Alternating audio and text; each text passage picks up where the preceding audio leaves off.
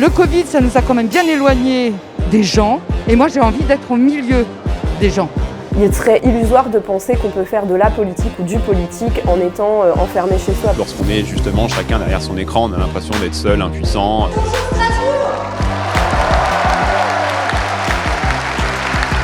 Quel avenir pour ces grands rassemblements politiques physiques On n'est pas des êtres numériques, c'est faux. Jean-Luc Mélenchon, c'est pas un perdreau de l'année en politique. Est-ce qu'on peut s'en passer, tout simplement? Salut, c'est Jamil. Aujourd'hui, pour le Média TV, je vous propose de mettre un peu d'air dans notre réflexion politique en sortant des studios pour aller à la rencontre de celles et ceux qui feront l'élection présidentielle de 2022, les électeurs et les électrices. Dans 70 jours à peine, 47 millions de Françaises et de Français seront appelés aux urnes pour choisir là ou le successeur d'Emmanuel Macron. Les prochaines semaines seront de plus en plus denses et intenses dans cette campagne politique qui bat déjà son plein, rythmée par les sorties médiatiques des candidats, les manifestations et les meetings. Et justement, pour cet épisode pilote, qui en annonce d'autres d'ici avril prochain et l'élection, c'est la question que je me suis posée. À l'heure du Covid et de l'accélération de la numérisation de notre société, quel avenir pour ces grands rassemblements politiques physiques que sont les meetings? Pour répondre à cette question et à celles qui gravitent autour, je suis ce soir à Strasbourg où se tiendra un grand meeting politique, celui du candidat de l'Union populaire, Jean-Luc Mélenchon. J'interrogerai à la fois ses éventuels électeurs venus l'écouter et m'entretiendrai en parallèle avec Charlotte Thomas, politiste. C'est parti.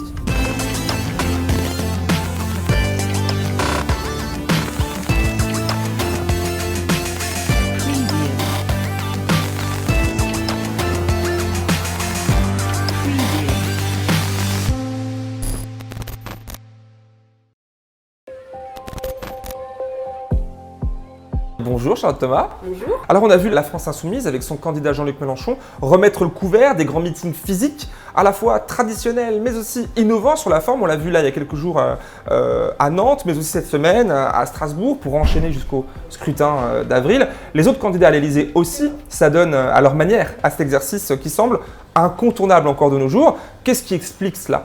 Je pense que le meeting politique, alors déjà il y a une vraie culture française de l'élection présidentielle, parce que là on parle de meeting pour les élections présidentielles, qui dans le cadre de la Ve République sont quand même l'événement majeur de la vie politique euh, française. Pas forcément à raison d'ailleurs, parce que ça éclipse d'autres suffrages importants également. Mais donc du coup dans cette mythologie de la Ve République, euh, française républicaine, euh, le meeting politique est vraiment euh, le moment de, communion entre un, un, candidat ou une candidate et son, le peuple, ou en tout cas l'électorat auquel il aspire. Pourquoi, pour vous, c'est important de se déplacer à un meeting politique? Personnellement, c'est pour voir comment le candidat se défend et puis le voir en vrai aussi, je pense que c'est assez important. Personnellement, je vais souvent dans des, dans des meetings où je ne suis pas forcément convaincu par les idées, puisque ça me permet de, de voir comment se défend le candidat face face à un public Au sens large, hein, pas la politique mais le politique, c'est-à-dire la gestion de la vie de la cité, etc. etc. c'est quand même une, une, affaire aussi d'hommes et de femmes, enfin je veux dire d'individus, de rencontres et d'incarnation entre des gens qui se, ressemblent, qui se rassemblent pardon, dans un projet de société. Donc à cet égard, l'incarnation euh, et la rencontre avec cette personne qui incarne est un élément crucial en fait pour donner du corps à un projet politique. Tout ça, tu le trouves sur Internet. Pourquoi venir physiquement? Pour euh, le bruit, pour l'odeur. C'est pas une référence à Jacques Chirac, hein, ni au meeting olfactif d'ailleurs. Non, c'est parce que vraiment c'est retrouver un peu de la, chaleur humaine en fait entre militants. C'est quelque chose qui nous manque surtout euh, dans les temps pandémiques euh, qui sont les temps actuels. Donc voilà, je pense que le, meeting c'est un moment en fait de ressourcer, de, retrouver une, espèce de force politique qui nous manque tous lorsqu'on est justement chacun derrière son écran. On a l'impression d'être seul, impuissant peut-être euh, peut-on être encore euh, un petit peu euh, actif grâce aux méthodes numériques, mais on n'a pas le sentiment en fait de force collective qui émane de, ces grands moments de rassemblement. Moi personnellement, je suis déjà convaincu par Jean-Luc Mélenchon, donc je viens pas pour chercher une conviction, je viens juste chercher en fait cette espèce d'appel au combat qui est nécessaire à 80 jours du scrutin.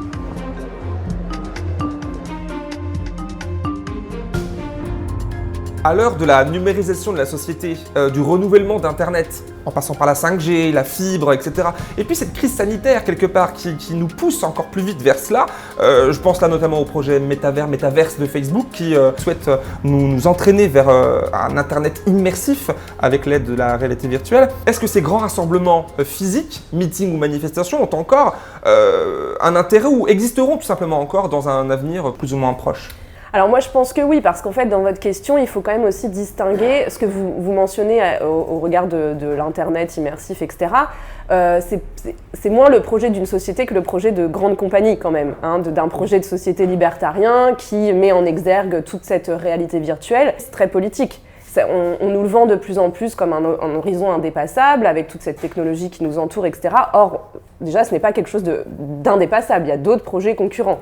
Je pense, une petite digression, mais à l'heure d'Internet, justement, il y a aussi de plus en plus de gens électrosensibles qui s'organisent, eux, pour échapper à ces technologies, donc qui, du coup, eux, se réorganisent au sens premier de l'humain et des, groupes de personnes. Donc on voit bien que cette réalité indépassable produit, elle, en fait, aussi du non virtuel. Donc c'est quand même important de l'avoir en tête par l'organisation des gens.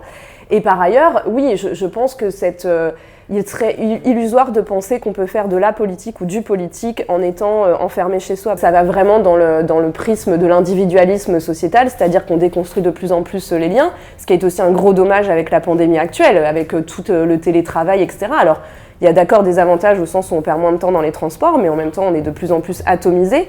Or, le politique, c'est l'exact opposé de l'atomisation de l'individu. C'est justement faire société ensemble et donc se rassembler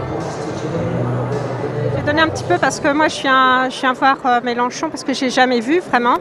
Et euh, voir un petit peu, euh, je connais son programme en fait, j'ai acheté le bouquin, puis voilà, parce que je suis pas de la première heure, et voir un petit peu comment, comment il l'argumente, comment il le vit en fait. Voilà, c'est ça. Alors on suit des réseaux alternatifs, moi je suis euh, le média, je suis euh, plein de, radios comme ça, de, télévision comme ça, je ne regarde plus la télé. Le Covid, ça nous a quand même bien éloigné des gens, et moi j'ai envie d'être au milieu des gens au milieu des gens. Moi, dans, un meeting, je viens chercher ça, plus bon, le discours euh, de la personne que je vais voir. Mais surtout, d'être au milieu de toutes ces personnes où je me reconnais. Auprès d'électorats de, de gauche, euh, il faut aller créer du lien social en fait et, justement lutter contre cette atomisation qui est aussi liée sur euh, plus d'une quarantaine d'années maintenant avec euh, la déconstruction des liens professionnels, syndicaux, etc., les nouvelles formes d'emploi qui ont aussi eux atomisé l'individu. Donc le politique, a fortiori, selon moi, c'est l'exact opposé à cette ère d'internet massif qu'on veut nous faire prendre, enfin croire comme indépassable, il est plus qu'indispensable de garder le lien et de garder de la chair, quoi, et d'aller tracter aussi sur les marchés et tout un tas d'autres activités euh, de lien.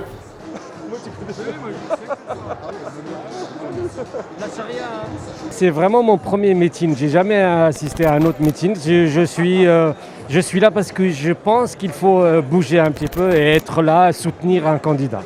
Et ce, ce candidat-là, j'aimerais soutenir, pas un autre. Et tu pouvais le soutenir de manière différente. Tu pouvais très bien euh, être euh, signer sa candidature sur Internet, envoyer de l'argent au parti ou je ne sais quoi. Pourquoi venir physiquement là, c'était important pour toi? Et je pense que les autres soutiens, c'est déjà fait. Maintenant, je suis passé un petit peu à une étape su supplémentaire.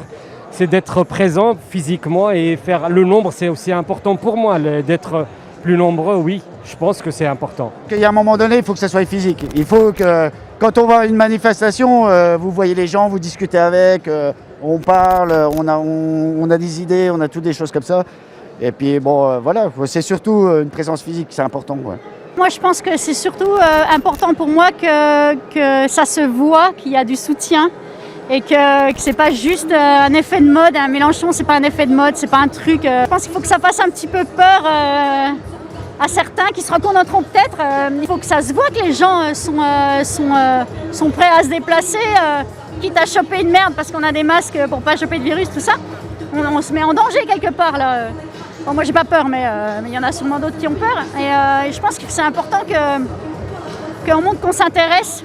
Parce qu'il y a tellement plus personne qui s'intéresse à la politique, il faut qu'on qu essaye de leur donner envie. Peu importe pour qui on vote et pour, peu importe qui on soutient c'est pas le problème de Mélenchon en particulier, qu'on montre à certains qu'on est, encore, euh, on est encore là et qu'on a encore envie de voter et de participer à la vie euh, démocratique.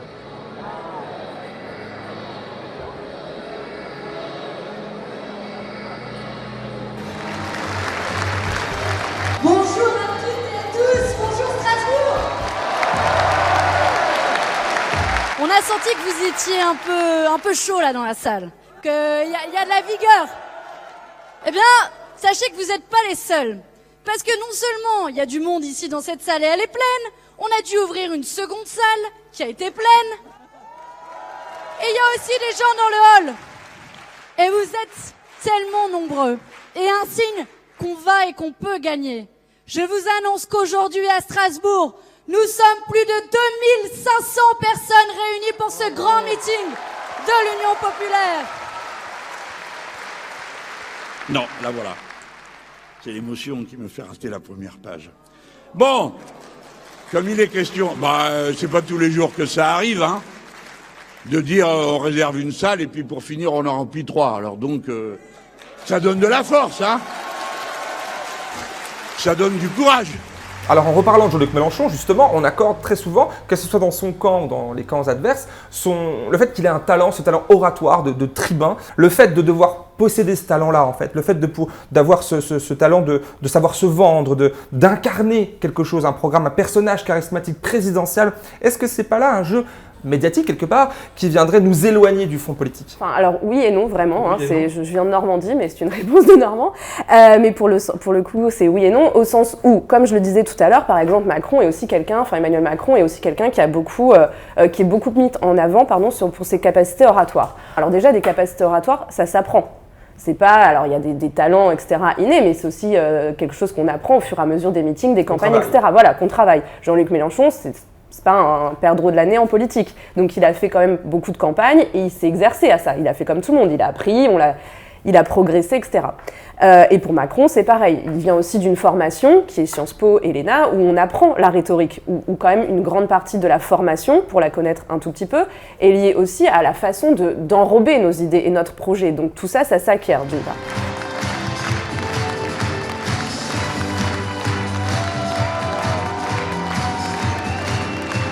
Bon, ça dans les 15 derniers jours, et encore, hein. Apparemment, on a su fabriquer quelque chose de grand et de puissant et d'assez pérenne pour qu'on le retrouve d'une campagne à l'autre. Pour vous, est-ce que euh, l'incarnation euh, de Mélenchon sert ou dessert une campagne finalement? Euh, bah moi je pense que plutôt au contraire ça sert car il a une personnalité très forte et qui rappelle un peu vraiment la personnalité du, du français moyen même s'il a un haut niveau d'études et qu'il a qu'il appartient à une catégorie socio-professionnelle du coup d'intellectuels. Il a quand même un parler qui est assez normal un parler qui est banal et qui euh, rappelle en fait aux, français moyens son quotidien. Je sais pas si vous avez entendu mais pendant le meeting par exemple ça a été dressé à la foule en disant euh, voyez les gens? Et il nous, il, il parlait à nous les gens. Mais c'est une expression qu'on peut retrouver euh, dans la vie de tous les jours. Et euh, une fois qu'on a posé ça euh, le danger euh, que vous pointez peut exister si ce talent oratoire n'est exercé que pour lui-même c'est-à-dire, sans encore une fois vouloir trop critiquer le président actuel, euh, on s'aperçoit qu'il est très très fort pour avoir une très belle parole, mais que ses paroles sont tout le temps des revirements en permanence entre le Macron de 2017 et celui d'aujourd'hui. Alors le talent oratoire est toujours le même, mais le projet n'est plus du tout le même. Donc en fait, s'il n'y a pas de loyauté à ses propres idées, c'est quand même un peu problématique. Premier écueil. Second écueil, on peut être fidèle à ses idées, mais il faut en avoir. C'est-à-dire qu'il y a des gens qui maîtrisent aussi la parole politique sans avoir de contenu, sans avoir de projet politique. Quelques candidates euh, qui appellent en ce moment à l'union, qui parlent très très bien, mais quel est le projet en fait? Et à, à partir de ça, c'est le second écueil, c'est-à-dire quand le talent oratoire éclipse le contenu politique, ou l'absence d'ailleurs de contenu politique et de projet, c'est là où ça devient un danger pour la démocratie en fait. Est-ce que vous imaginez euh, demain une, une démocratie justement avec moins de leaders, moins de... ou alors il y aura quand même besoin de représentation? Comment vous imaginez ça? Non, bah, j'espère qu'on pourra aller vers ce genre de transition. Sincèrement, j'espère qu'on ira vers une réelle démocratie parce que c'est pas ce qu'on a aujourd'hui, même si c'est ce qu'on veut avoir. C'est un combat qu'on mène depuis, depuis la Révolution française et c'est un combat qu'il faut encore mener. Mais oui, ça ne pourra pas se faire tant qu'on cherchera toujours à s'incarner derrière une personne parce qu'une personne ne peut pas sauver toute une société. C'est la société qui doit se sauver elle-même en se créant, en se donnant les moyens elle-même d'avoir le pouvoir la capacité oratoire à être capable d'amener un, public, un électorat, disons, en construction à son projet politique et le ramener à soi et aussi à faire de l'éducation populaire par ses discours politiques parce que c'est aussi ça le but de, le- du- de la politique et du politique c'est de l'éducation populaire auprès des citoyens et des citoyennes ça c'est un vrai ressort, ressort pardon, démocratique selon moi. Donc finalement, en fait, euh, ce que vous décrivez là, si je comprends bien, c'est ce, ce talent oratoire, au même titre que l'exercice du meeting, ce sont des outils au service d'un projet. Mais effectivement, ce sont des outils de la même façon que le vote et qu'encore une fois, mais que devrait l'être aussi euh, euh, l'instruction au sens euh, civique euh, du, du terme, quoi, l'éducation aux institutions, etc. Ce sont des outils en fait, qui, comme tous les outils, doivent être euh, mobilisés à bon escient et avec mesure. Vous êtes euh, spécialiste des, euh, de l'Inde, donc des mouvements sociaux et politiques là-bas, dans un pays qui est fort éloigné de nous, hein, que ce soit physiquement comme culturellement. Est-ce qu'on retrouve, ça la question, là-bas, ce, ce même exercice, ce même goût pour euh, ces rassemblements physiques, ces meetings politiques Est-ce qu'on peut s'en passer, tout simplement? Alors euh, déjà, effectivement, c'est-à-dire qu'ici, on a beaucoup glosé à partir de 2016 sur la campagne de Trump et sur les médias sociaux. Alors moi, qui suis spécialiste de l'Inde, comme vous le disiez, et qui ai beaucoup travaillé sur l'état d'origine dont vient l'actuel Premier ministre Narendra Modi, Narendra Modi et le BJP font ça depuis 2007. Hein. Donc euh, ça remet aussi un petit peu l'église au milieu du village au regard de l'Occident, etc.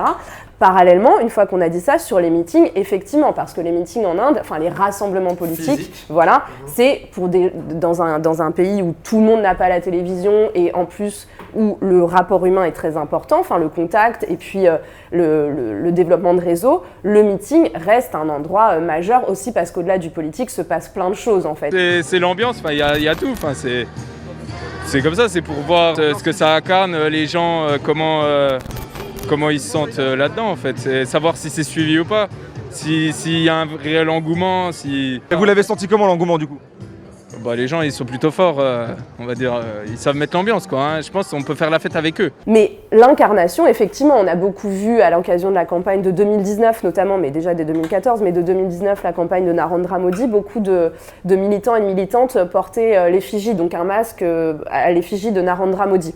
Et de fait, alors, Là, on arrive un peu sur le point, euh, je dis le point du, du populisme, au sens où, selon moi, le populisme n'est pas- n'a pas de contenu politique, c'est une capacité. c'est un outil, Voilà, pour moi, c'est. Alors, il y, a- y des collègues qui ne sont pas d'accord avec ça dans le champ, mais moi, je le considère comme une technique rhétorique, en fait, de Exactement. constitution d'un peuple au moment où on lui parle. Et à cet égard, le BJP fonctionne énormément là-dessus par l'incarnation euh, à travers Narendra Modi, parce que Narendra Modi, quand il a été élu en 2014, est un peu apparu comme le sauveur, en fait, le sauveur de la nation indienne, dans une culture politique où on marche beaucoup sur les leaders, la figure du leader, il y avait Jawaharlal Nehru, Indira Ne- Gandhi avant, enfin, on a beaucoup de figures comme ça très très fortes, donc Narendra Modi marche très bien aussi parce qu'il lui-même dans son habit, dans sa posture Ah, ce physique, charisme. voilà, et il essaye d'incarner, il a un charisme ou pas, en tout cas il a le charisme qu'on lui prête, Tout à fait. et qui fonctionne, et qu'il s'incarne comme le, le, le sage en fait. C'est aussi beaucoup ce qui met en, exergue aujourd'hui de plus en plus le saint hindou au-dessus de la patrie, qui guide la patrie vers la raison. Ça aussi c'est quelque chose qu'on entend beaucoup aujourd'hui. Chez nous aussi. Et bien bien sûr, comme s'il n'y avait qu'une seule de raison. la raison, Voilà, fait, ouais. alors que la raison en politique c'est quelque chose qui se discute en fait. Euh, les clivages politiques veulent dire quelque chose. La, la question de fond de mon, de mon sujet, c'est vraiment ça, c'est vraiment l'incarnation charismatique d'un homme ou d'une femme. Est-ce que c'est pas un frein pour la démocratie qu'on espère direct par le peuple pour le peuple? Ça va pas, non Un frein? Difficile ça. Non. Non, non, non, non, Alors, c'est très important. Mais c'est très important, l'incarnation. Parce que On nous, est des êtres euh, sociaux. Et Hein nous avons Comme les neurones sauf qu'on a le gros cerveau des êtres des humains. neurones mais- miroirs. Lui, ça lui donne du courage. Et nous, ça nous donne du cœur au ventre. On gagne ou on gagne pas, mais on va militer. Mais Ça fait plaisir de voir euh, que les idées peuvent se diffuser. euh, Enfin, même au moins il y a ça, quoi. Au moins il y a ça. Et franchement, euh, Et il faut une incarnation Ah, pour ça. il oui, il en faut- faut une, c'est pas possible. On n'est pas des êtres numériques. C'est faux. Donc on rencontre des gens en plus qui ont chacun quelque chose à nous raconter de particulier qu'on ne voit nulle part, nulle part, nulle part quand on regarde que l'internet. Sur l'incarnation vraiment dans une personne, il serait vraiment idéal euh, que euh, de par l'instruction civique, etc., les- le corps citoyen dans son en ensemble à l'échelle internationale, parce qu'on parle aussi du Brésil, on parle Bien des. États-Unis, enfin il y a beau- les États-Unis sont exactement dans ce système aussi. Dans un monde utopique, je pense que l'éducation devrait nous amener au fait qu'on s'intéresse uniquement à des idées, en premier lieu en tout cas, et après à leurs porteurs. Bon, ça marche pas complètement comme ça. Et de fait, il y a aussi un élément qui est important que je, je- je mentionne aussi, qui est l'incarnation. Alors, il faut que ce programme préexiste à l'incarnation. En revanche, je ne, je ne perçois pas, en fait, encore, même dans des cultures politiques assez différentes, comme l'Allemagne, par exemple, où la figure du leader n'est pas du tout la même Ou la que chez nous, voilà, bah, on a quand même ces figures qui incarnent. Et je pense que ça, c'est indépassable dans notre, en tout cas, au moment où on se parle, peut-être pas en 2350, je ne sais pas. Donc vous imaginez pas finalement le projet de Zuc- de Zuckerberg avec son métavers, c'est de tout numériser et de faire ça à distance. non. Vous imaginez pas, vous, vous espérez pas Je ça pense qu'il doit aller dans un asile psychiatrique. On ne veut non mais pas clairement, ça. clairement. Non, clairement. Clairement, le- les gars qui pensent ça, c'est pas la majorité, c'est des gens malades. c'est des gens qui doivent aller se vrai. faire soigner. Euh, mais, mais au moment où on se parle, je pense, enfin, encore aujourd'hui, a fortiori, où on est dans une époque où beaucoup de repères sont remis en cause, où euh, on, le- on parlait tout à l'heure du religieux, le religieux au sens très large, mais le religieux, ça faisait en fait un système de, de repères pour les, pour, euh, pour les gens, de même que les syndicats, enfin tout un tas de, de, de, de- de repères, ouais, de... Il nous faut des référents, Voilà, des qui, qui, qui, qui, Voilà. pas- qui tombent, quoi, et donc de fait, effectivement, l'incarnation dans une personne politique, pour moi, au moment, enfin, au moment où on se parle, reste euh, relativement indépassable. Après, d'autres formations y travaillent, hein, je veux dire, à mettre en exergue vraiment un programme et à ne pas, euh, à, à- à- comment dire, à essayer d'équilibrer, voilà, ce, ce, ce lien entre une seule personne et un programme. Mais de fait, oui, on n'en est pas encore tout à fait là. Mais n'empêche qu'il y a quand même peut-être des intérêts. Il faut tout jeter le numérique ou quand même des intérêts là? On était en direct sur Non, YouTube. c'est quand ça remplace, c'est quand ça, ça remplace le côté humain. Qui, qui- on peut pas remplacer ça, c'est fou. C'est complètement Jamais fou. tout ou rien. Non, jamais, jamais. Toujours prendre la meilleure des choses du côté technique. hein. Le couteau me sert à me tartiner ma. Oui, c'est ça, voilà. Hein, C'est comme la tourne, ça peut, Je vais pas euh, tuer mon voisin avec. Bah, c'est pareil avec pareil Internet. pour, euh, pour On est tourne, très hein. content euh, d'Internet, mais ça ne suffira jamais, jamais, jamais.